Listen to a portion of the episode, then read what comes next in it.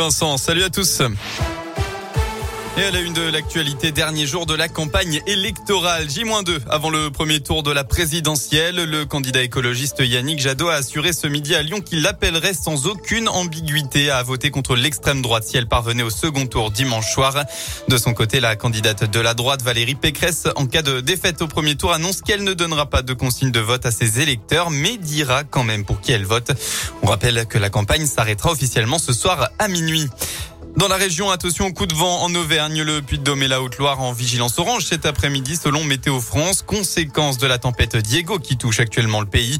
Les rafales pourraient atteindre jusqu'à 110 km heure chez nous avant de faiblir, de faiblir en cours de nuit. Un Bourbonnais de 49 ans interpellé dans l'ouest du pays. Selon le Parisien, il a été mis en examen et écroué hier à l'issue d'une enquête de l'Office central pour la répression des violences aux personnes. Il est soupçonné d'être à la tête d'une secte occulte dont il aurait abusé les membres pour se payer une vie de châtelain avec sa famille dans la Vienne.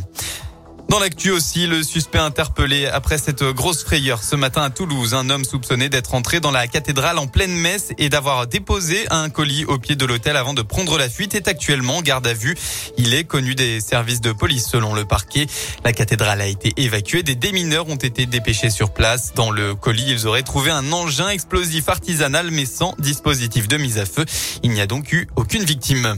À l'étranger, ce nouveau bilan, au moins 50 morts dont 5 enfants ont été tués aujourd'hui dans l'attaque au missile sur la gare de Kramatorsk dans l'est de l'Ukraine où se déroulaient des évacuations de civils, a annoncé le gouverneur de la région. 98 blessés ont par ailleurs été hospitalisés. Emmanuel Macron a dénoncé sur Twitter une attaque abominable. Les sports en football, ouverture de la 31e journée de Ligue 1 ce soir. La SSE se déplace en Bretagne, à Lorient. Ce sera à 21h. Une rencontre entre concurrents directs pour la course au maintien. Les Verts sont 18e, les Merlus sont 16e.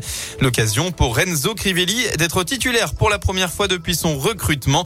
Il était arrivé blessé fin janvier et avait rechuté. L'attaquant a donc hâte de retrouver du temps de jeu. C'est compliqué, mais on doit prendre sur soi et prendre son mal en patience. Beaucoup d'impatience pour moi aussi parce que ça faisait longtemps que je n'étais pas sur un terrain. Donc euh, refaire mon métier, c'est ce que j'attendais et c'est ce que j'ai fait. Donc n'y a rien de mieux. C'est un soulagement déjà d'être rentré contre Marseille. Ça m'a fait euh, du bien au moral et aux jambes. Tous les jours, je m'entraîne pour, euh, on va dire, continuer ma préparation et être de mieux en mieux. Lorient SSE, c'est donc ce soir à 21h. Demain, on suivra le match de gala de Clermont au Montpied contre le PSG à 21h. Et bien enfin, il y a aussi euh, du basket ce soir avec le championnat élite. On va retrouver la chorale de Roanne qui reçoit Paris. Coup d'envoi à 20h. Très bonne fin d'après-midi à tous à l'écoute de Radio Scoop.